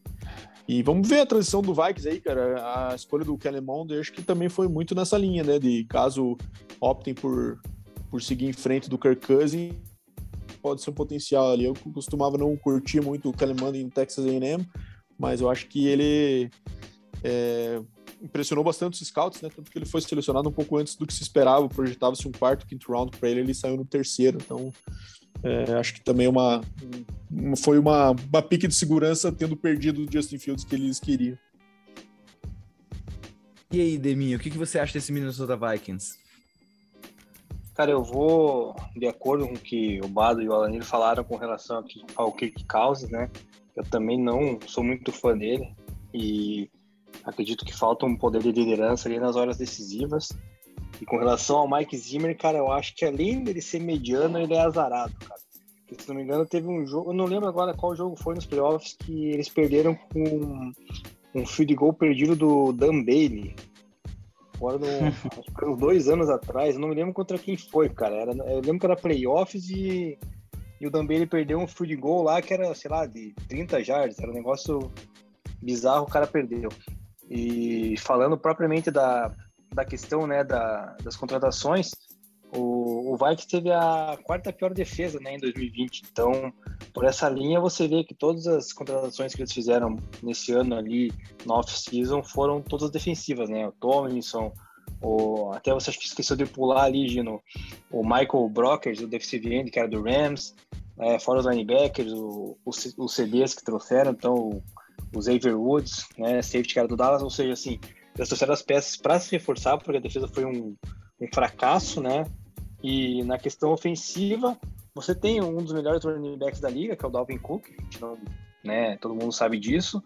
É, o Justin Jefferson, que foi um espetacular, né, a temporada de calor dele recebendo bola, o Tilling, que é muito confiável, mas a questão do QB acaba pesando, né, faz com que o time não, não consiga as vitórias no momento que precisa, né, por isso você chega lá e vê que o time teve um 7-9 no ano passado. E, e aproveitando, cara, dá pra dar uma amarelinha pro Bado, cara? Que ele já fez o over-under antes da hora, né, cara? cara, na explicação já mandou o over-under ali, cara, não obedeceu. Tô adiantando, tô adiantando o serviço do Gineco já, cara. Um ah, sem problema. A gente tá falando muito, pode, pode adiantar. Acho que a gente tá falando tanta coisa, ah, tá tão bom o papo que, que, ah, que dá que pra bom. dar adiantado.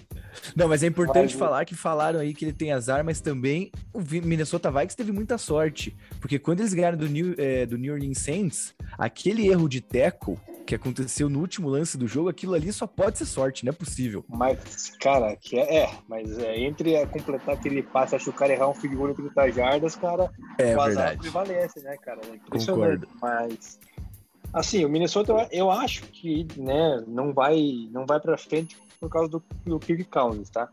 Então, por isso que eu considero na minha, nas minhas análises como terceira potência aí da divisão, atrás do, do Packers e do, e do Bears. Então, é, que nem vocês falaram, último, última oportunidade do, do Zimmer mostrar alguma coisa esse ano, né? Principalmente porque a defesa acredito que vai vir bem forte.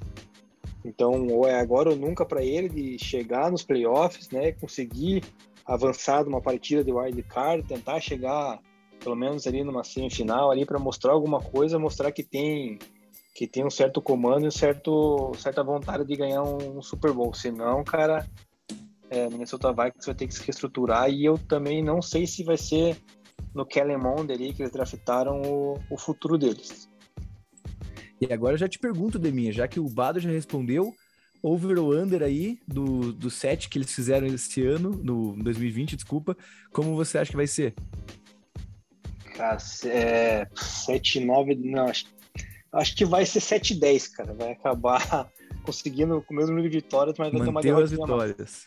Então agora o Alanir vai falar pra gente o que ele acha do Minnesota Vikings, né? Se ele acha que vai ficar acima do 7, vai ficar no 7, talvez como o Deminha falou, ou abaixo disso. Cara, eu tenho uma visão sobre esse Vikings que é muito. Não sei se vocês têm isso aí, né? Se Cara, eu tenho uma visão sobre esse Vikings que é aquele time que a gente cria um hype, né? Uma empolgação, o time é bem montado, mas aí as coisas começam a degringolar e aí, meu irmão, é aquele time que todo mundo dava muito alto, tipo o Chargers do ano passado, e do nada ele tem uma queda absurda. Então, acho que é um time muito candidato abaixo de sete vitórias por esse motivo. Acho que as coisas vão começar a degringolar lá. É um time que parece que nunca vai. E eu acho que vai virar isso aí.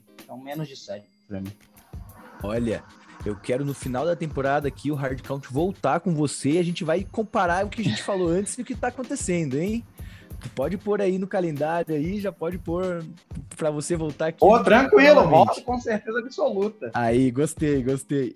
Então vamos continuar e vamos falar do Troy Lions, então, para fechar. Desgraça agora, então, né? É, a gente vai falar, para quem não sabe, o Troy Lions, ele é amaldiçoado, né? Foi amaldiçoado lá muito tempo atrás pelo Bob Lane, que ia ficar 50 anos sem vencer, e o cara fez uma maldição tão boa que vai ficar 100. Já passou os 50 e continua perdendo.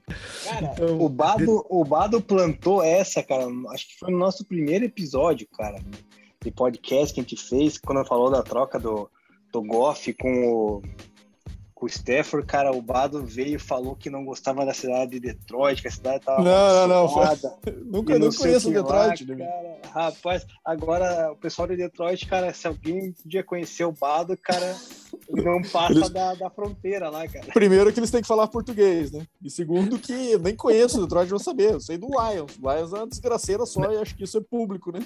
pra quem não sabe... Mas, cara, não dizem que Detroit é uma cidade falida, cara? Pra quem entende melhor que eu aí, dizem que literalmente é, Detroit é, é, uma, uma cidade das... falida é uma das capitais mais violentas, né, dos Estados Unidos, né? É. Exatamente. Eu tenho um estudo lá falando que, que é isso mesmo, então não sei, né, cara. Eu acho que eu só conheço Detroit por causa do Eminem, né? Na verdade, que é o grande destaque da cidade. Que a próxima música coisa... dele vai estar tá falando mal do Bado, né? Exatamente, cara.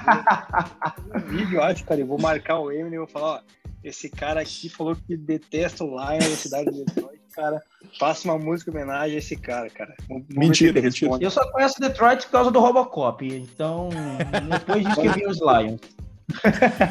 Então, Detroit Lions, Detroit Pistons nessa cidade, é muita alegria eles não têm, né? Mas então vamos continuar, né? Vamos falar então do recorde de 2020, foi um recorde pífio, né? 5-11. Eles tinham o ataque, o vigésimo melhor ataque da liga, e a defesa, eles tinham o pior defesa da liga. A pior defesa da liga era o Detroit Lions no ano passado. Esse ano é a sexta em força de tabela, talvez até a liga está tentando ajudar um pouco eles, mas ainda mesmo assim é forte. E eles tiveram algumas perdas significativas, começando pelo QB Matt Stafford, né? Eles tiveram o wide receiver Kenny Golladay, Marvin Jones, Mohamed Sanu e o Jamal Agnew. Então todos esses receivers saíram do time. Também perderam o running back Carrion Johnson, o DT Danny Shelton e o cornerback Desmond Trufant, que foi pro Bears, né? Manteve na mesma na NC North, né? Mas só mudou o time. E as aquisições, eles fizeram a troca do Stafford pelo Jerry Golf, né? Que veio do Los Angeles Rams. Que talvez ali, pela questão de ele ser mais jovem, eles confiaram que essa troca seria boa para eles. É, pegaram um wide receiver Terrell Williams, Bradshaw Perryman, Caliph Raymond, Tyrande é, Darian Fells e o Josh Hill, que depois o Deminha vai contar que já tem até uma novidade do Josh Hills aí, né? É, o running back Jamal Williams, o linebacker Alex Enzoloni e o cornerback Kilton Dunbar. Então eles tiveram bastante gente que saiu, mas bastante gente entrou também. E as aquisições no draft. Deixa eu fazer foi... um, um adendo rapidinho? Por favor. Gina. Cara, eles pegaram o jogador mais carismático da NFL, nosso eterno reserva, que nunca perdeu um para o ímpar. Tim Boyle. Esse cara vai destronar o Gó. Cara, ele não oh. perdeu um, um, um cara coroa ano passado, então ele é muito bom. Só isso que eu queria dizer. E a melhor contratação do, do Lions em 2021 é o Jamal Williams com as dancinhas. Quem nunca viu o Jamal Williams dançando, procura no YouTube, que é bom demais. E o Tim Boyle vai, vai botar o Jared Goff no banco. Só queria falar isso. Excelente. E, então, voltando a falar do draft, né? Eles pegaram um, um linha ofensivo, o Penissu, é, um wide receiver, Amon-Ra Brown, e o DT, Levi Onwuzuruki. Então, assim, tiveram muitas mudanças nesse Detroit, até como a gente falou, precisava mudar mesmo. Mas agora vamos ver se essas mudanças foram importantes pro Detroit Lions, né? Eu vou ser sincero, assim, eu tô aqui só para ser o host, mas já vou fazer um comentário. A troca do Matt Stafford pelo Jerry Goff, para mim, foi horrível. Eu acho que eles saíram perdendo nessa, mas vamos ver o que os especialistas falam disso. Então, Dema, começa falando para mim do Detroit Lions. Cara, o Detroit Lions é, é o seguinte, né? Ele perdeu o melhor quarterback comparado ao Goff, perdeu os melhores wide receivers comparado aos que trouxeram, né? E daí, para complementar, cara, trouxeram o Josh Hill, Tyrant, que era do, do Saints, E ele se aposentou, cara. Ele nem chegou. Verdade. Chile de uniforme do Lions e decidiu se aposentar, cara. Daí eu fui, fui procurar, falei, mas cara, por que, que esse cara já tá se aposentando, né? Falei, será que é a maldição da cidade aí que o Bado plantou? O que, que, que aconteceu? Não, que parece que a, ele criou um laço muito forte com a cidade de no Warner, onde morou muito tempo, tal, que a família ia sentir dificuldades e parece que por esse motivo ele ele tá se aposentando. Ainda não pode ser que, né, mude alguma coisa ainda, mas é, é uma curiosidade. Agora, falando do time em si, cara, não, não tem muito futuro, né? A gente comentou que o Detroit Lions só não vai ser pior do que Houston Texans nesse ano, né? Nos nossos Power Rankings, porque o Houston Texans, né, conseguiu se superar. Mas o Lions, cara, esse grupo de wide receivers é fraquíssimo, né, cara? Não, não tem ninguém de destaque, cara. O maior destaque que eu posso talvez colocar ali seja o, o draftado aí, o, o Amon Hassan Brown, que é irmão do Equinemius. Equinemius é. Que é um mão de pau horrível, que Jesus amado. Exato, então, tá vendo? É da família, cara. Ou seja, o cara não. Eu posso dizer que o cara é o melhor e o, cara... e o irmão dele é horrível. Então, assim, é questão de wide receivers não tem ninguém para ajudar o Goff, Tyrande muito menos, né? O Terence Fells ali também fez uma temporada mediana com o com o Deshaun Watson, cara, nada além disso, não é um talento top 10 da liga, né? Defensivamente ali conseguiu o Anzalone, que é um bom linebacker, aí sim, né? Mas também, cara, não, não tem muito futuro, cara. O, o Lions mais perdeu qualidade do que adquiriu, né? Então, é, com a força de tabela, que já não ajuda muito, com todos os reforços, aí, o único acerto foi o Peninsul, né, no draft, mas que também sozinho, né, um teco não vai não vai proteger o Goff, né? Precisava, eu precisava que ele protegesse o Goff e ainda corresse, fazer rota e receber, né? Porque, cara, eu tô assustado com esse grupo de receivers, cara. É, eu acho que quem vai comemorar muito aí, pelo menos nos próximos cinco anos, vai ser o Alamir aí, porque vai bater no, no Lions, cara, porque não tem a menor possibilidade do Lions ganhar alguma coisa, cara. E vou, vou fazer que nem o Bala, então vou cravar que fizer no 5-11, não chega no 5-12 no 5, esse ano, cara, vai fazer menos. Eu vou falar com a Lanira aí, então. Me fale sobre esse, esse Detroit Lions aí, então não vai botar medo no Packers mesmo sem Aaron Rodgers, é isso? Cara, eles podem. É... Acho que. Cara, não tem muito o que falar do Detroit Lions, né, cara? É um time. Cara, é um time total reconstrução, mas parece que o Detroit Lions também tá em reconstrução a vida inteira. É... Erraram com o Matt Stafford, é um eu sou um dos amantes do, do Matt Stafford. O que o Matt Stafford jogava contra a gente era um absurdo. O que ele carregou, ele e o Calvin Johnson carregaram contra a gente. O que ele jogava era um absurdo. Mas falando do, do Detroit Lions 2021, cara, eu fico triste pelo, pelo Jamal Williams, né? Meu garoto dançarino, nerd, né? Que ele gosta aí dos Naruto, né? Otaku. É... Porque é um time muito ruim, cara. É um time candidato aí para mim, na minha opinião, pô, ao top 3 do draft com certeza matemática. Tem só se o treinador deles lá, que também já não é um treinador que me passa confiança, que o cara é totalmente bitolado da cabeça lá, o Dan Campbell. Parece. Parece aquele personagem do South Park que aparece lá, um portão. O cara é todo, todo bitolado. É um cara muito estranho. É uma escolha estranha. Fizeram escolhas muito estranhas. Então, é um time muito ruim. Eu fico triste porque eles formaram uma boa linha ofensiva. O Taylor Decker é um bom tackle. O Penisil é um excelente prospect. Eu gosto do Frank Ragnall como, como center. Então, uma coisa boa eles têm, né? Porque o Jared Goff não é um cara que serve para ficar em linhas ofensivas ruins. Mas, assim, não tem para quem lançar. Se vacilar, o melhor wide receiver é o Tyrell Williams e o outro é o Jerônimo Allison, que foi excomungado daqui. Tem o TJ Hawkinson. Mas assim, é um time para três vitórias, é, tá muito em começo de trabalho. O Jared Goff, para mim, vai ser um tapa-buraco até chegar uma, uma classe de draft aí que fale assim: não, esse cara é o cara do futuro, e aí a gente vai tancar por ele, alguma coisa do tipo. Porque a gente sabe, né? O, o potencial do Goff não, não dá e para você. Não tem potencial ali.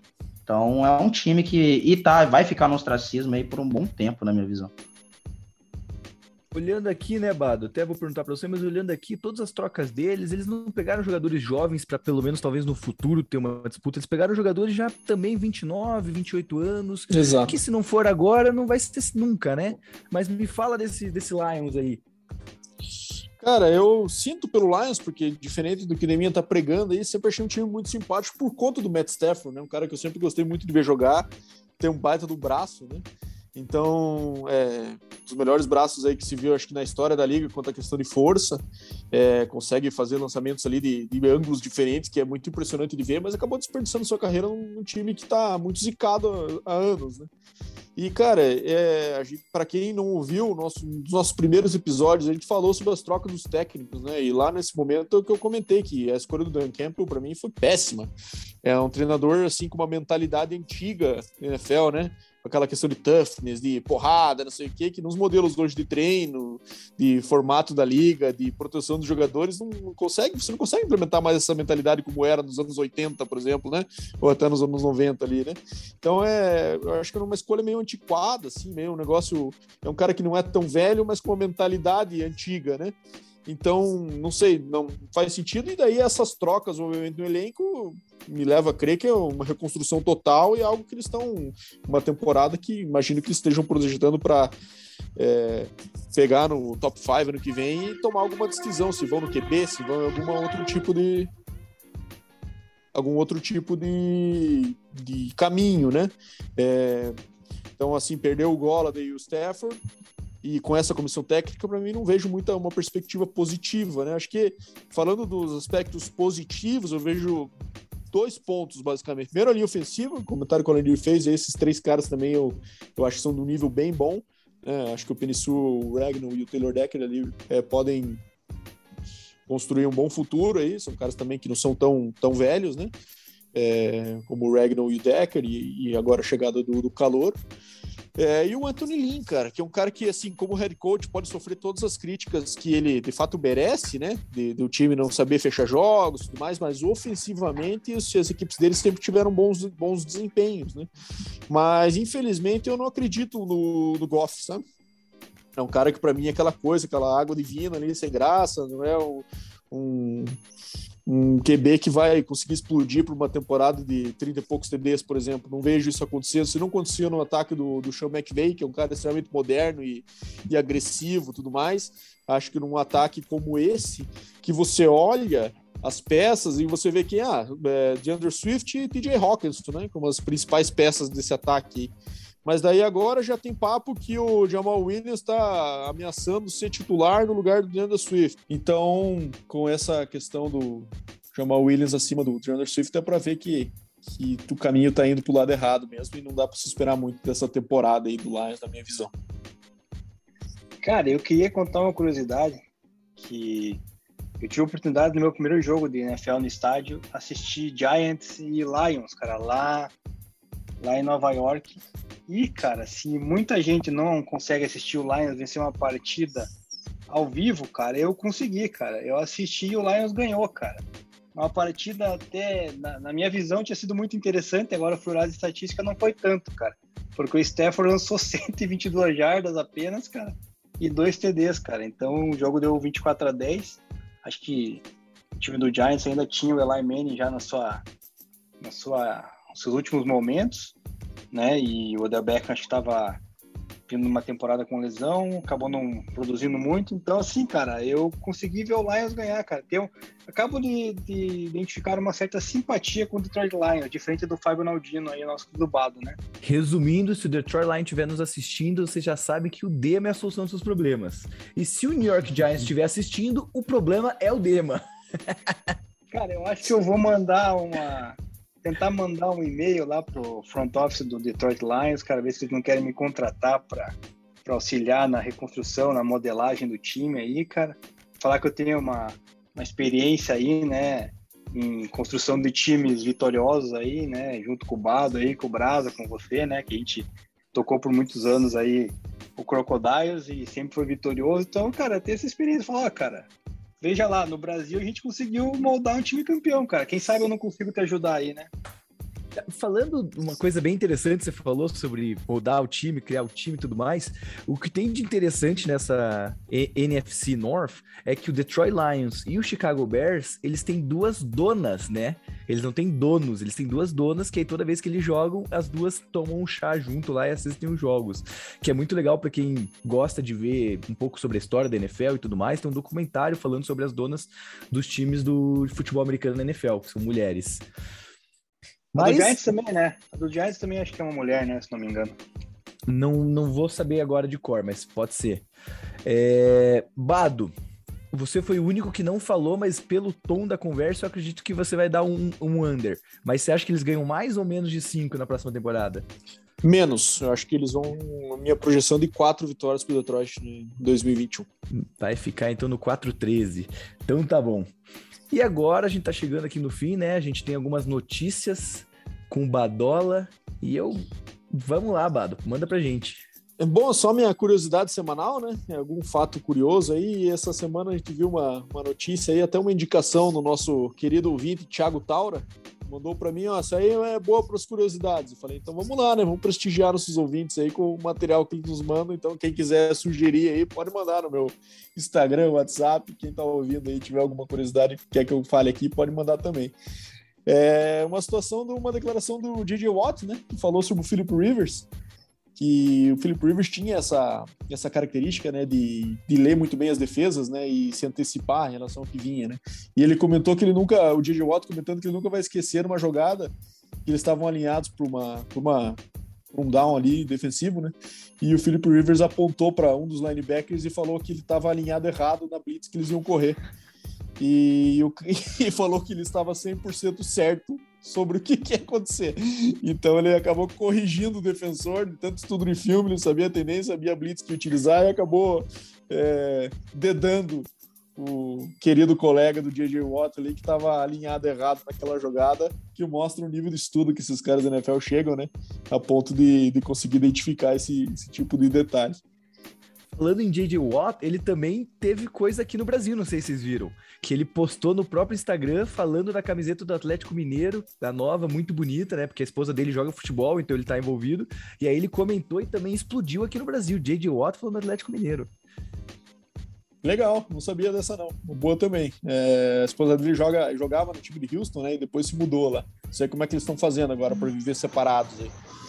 Mas o J.J. Watt é um cara muito interessante, né? Ele tem Uh, o regime de treinamentos dele na off-season é um negócio de louco, né? Ele, é, ele tem uma cabin né? aquelas, aquelas casas de madeira lá no meio da neve, lá no, no Wisconsin. Quando ele tá na off-season, ele vai para lá com companheiros de time e tudo mais, que obviamente não é uma casinha de madeira simples, né? Digamos, né? O cara tem uma estrutura de academia, tudo animal lá, fica no meio das montanhas lá do nada, só se preparando para a temporada. O cara também eu acho, às vezes, ele meio um pouco fake nas declarações e tal, mas é, sem dúvida é um personagem interessante da história da liga. Mas já quero também jogar. Eu só queria deixar um comentário sobre isso que o Fábio falou. Não, pode falar. Que, pô, ele já tava no Wisconsin, já tava nas montanhas. Custava aí ter ido pra Green Bay, cara? assim, pô, na época eu lembro, a gente. Cara, Ai, meu Deus, não, não, não vou comentar, não, que saudade do que eu não vivi não vou viver. Teve muito esse boato mesmo, né? Foi meio surpreendente ele assinar com o Cardinals, achei também. Mas falando de J.J. Watt, eu já quero jogar uma polêmica aqui. No final da carreira, o T.J. Watt vai ser melhor. Também acho. Estatisticamente. Não acho. Vamos ver se já garantir no final do ano um, um, mais um programa com você, Alanir, no fim da carreira do TJ Watt, quando a gente estiver completando 400 episódios, você volta aqui e a gente conversa. Pode ser, cara. Mas na, com todo respeito ao TJ, eu acho que o TJ é um excelente jogador, mas o, o JJ no auge era algo absurdo, né, cara? É. JJ no auge, a gente falava, duas... a gente botava ele em conversa de maior edge da história. Então, é, ele é o único jogador hoje que tem duas temporadas com mais de 20 sacks, né? O único jogador nessa e ele, e ele reformulou essa posição, né? Essa posição de DE no 3-4 ali era uma posição muito mais de ser um coadjuvante, alguém que jogava pro time, do que tinha estatísticas monstruosas como ele criou, né? Mas eu acho que ele acaba estatisticamente podendo ficar atrás do irmão por conta das contusões. Né? Ele perdeu muito jogo na carreira, principalmente nos últimos anos, né? E o TJ Watt é um cara que é um perfil até físico diferente. Acho que tende a durar mais e eu acho que por isso, quem sabe, ele supera ele em sacks aí totais na carreira no, no final da, da linha dos dois. Mas então vamos lá para o quiz do Brasa, né? Eu vou dar aquela segunda dica, você que está nos escutando, tá firme aí, vou dar a segunda dica, porque até agora já vou falar, ninguém acertou, já jogo mesmo para vocês pensarem no próximo que vocês vão falar. Eita! Cara, Pino, pode falar. Antes de você falar, cara, eu, eu tava falando sozinho aqui porque eu tava multado, cara, enquanto eu falava do JJ Watt, daí eu falei, cara, mas não tô me ouvindo, e quando eu olhei de volta eu tava multado. Eu queria só terminar essa questão de JJ Watt, que é o seguinte, cara, eu tô querendo entender onde é que o Bado quer chegar, cara, porque o Bado, né, em off, ele só mete o pau no JJ Watt, cara, que o JJ Watt é um cara... um cara fake, é um cara que não joga tudo isso. Pô, daí o cara chega no programa, bicho, e tá elogiando o DJ Watt, cara. Não tô entendendo. Eu falei, eu falei, que ele é fake aqui, cara. Você não me ouviu? Acho que dele, ele, Poderia, ele já tem Detroit atrás dele. Ele já tem Detroit atrás dele. Se pôr o DJ Watt, aquele monstro atrás, o Bado não sobrevive pra 2022. Ele tá tentando fazer o meio termo. Ah, eu tô, eu tô aqui, cara. Tem que polemizar. E o DJ Watt é o seguinte: um fato, um fato que vocês não falaram ali. Ele também quebrava às vezes de, de Tyrande, né? Ele acho que tem uns dois, três touchdowns marcados como, como Tyrande recebendo a bola, cara. Então, assim, ele realmente é um jogador monstruoso, né? Vai ficar, talvez, estatica, estatisticamente atrás do TJ Watt, que o Nevado falou, realmente pelas lesões. Mas eu acho que em questão de importância, ele, ele vai ser melhor que o TJ, tá, Gino? Desculpa teu lado clubista aí, mas acho que o TJ Watt é, é melhor. É, na verdade, esse DNA dessa família é um absurdo, né? Três filhos na NFL é uma coisa diferenciada, né? Exatamente. Tanto né, tem a deles, tem a. Acho que ele só é, acho que só tem uma família igual a essa, né? Que é a família Matthews, do, do Clay Matthews, Isso, com Jake Matthews, e tinha um, um, tio que jogou também. É, mas eles não foram os três irmãos, né? Eles ali são três irmãos mesmo, é. Quando você pensa que o pior irmão joga na NFL, isso é um absurdo, né? Ah, você é o pior. É, isso é verdade. na família. O que, que você é jogador na NFL? Rapaz, mas o que, que os outros fazem? Ah, são os melhores da história, talvez. E tem a família do, do Edmonds também, né? Do, acho que é Terrell Edmonds. É um que joga no. Dois jogam no Buffalo Sim. e outro no, no Steelers, no né? Steelers. É, também são três, né? São três irmãos. Mas é. Bora pro, pro quiz. Vamos pro quiz, então. Como eu já falei, né? Ninguém acertou. É, vou dar uma dica, porque quando me convidaram aqui, eu falei: olha, eu gosto de fazer quiz com tema. Então tem, é relacionado com o NFC Norte, né? É, e vou dar essa dica que eu acho que vocês vão acertar. Então, esse jogador jogava na defesa, como eu já falei, né? E agora eu usei a palavra jogava na defesa. E o momento mais importante na carreira dele aconteceu contra o Minnesota Vikings no Super Bowl e hoje é considerado uma das filmagens ah, mais importantes da NFL já Films. Sei. Já sei. Então, então, depois é o último. Quero ver o Alanir. Tá Alanir, quem você acha que ah, é? Ah, cara, pô, o pior que eu não tô conseguindo lembrar o nome. Eu jogava na. De... Não tô conseguindo lembrar o nome. Ademir? Pior, não tem. Vai lá, vai lá, vou passar. Eu sei, mas não sei. É, me, me, fugiu o nome, cara. Acho que hoje o Alanir, eu vou perguntar pra você. Você lembra do time, a cor do time, o que, que é? Não, não, não. Mas o fato é um fato, cara. É, mas vai, vai, vai, vai. vai lá, que de história eles, você já passa... sabe. Cara, é... posso estar errado, mas acho que está se referindo ao retorno da interceptação do Willie Brown, do Raiders, contra Isso mesmo, Super Bowl contra o Vikings. Isso mesmo, número 24. Exatamente. Eles acertaram que eu escolhi um cornerback, né? Eu peguei um cornerback. É, isso Nossa, mesmo. É. é os Raiders isso mesmo, cara, o jogador Willie Brown, que eu pra quem não conhece. Com, com Charles Woodson, só errei os anos, né? É.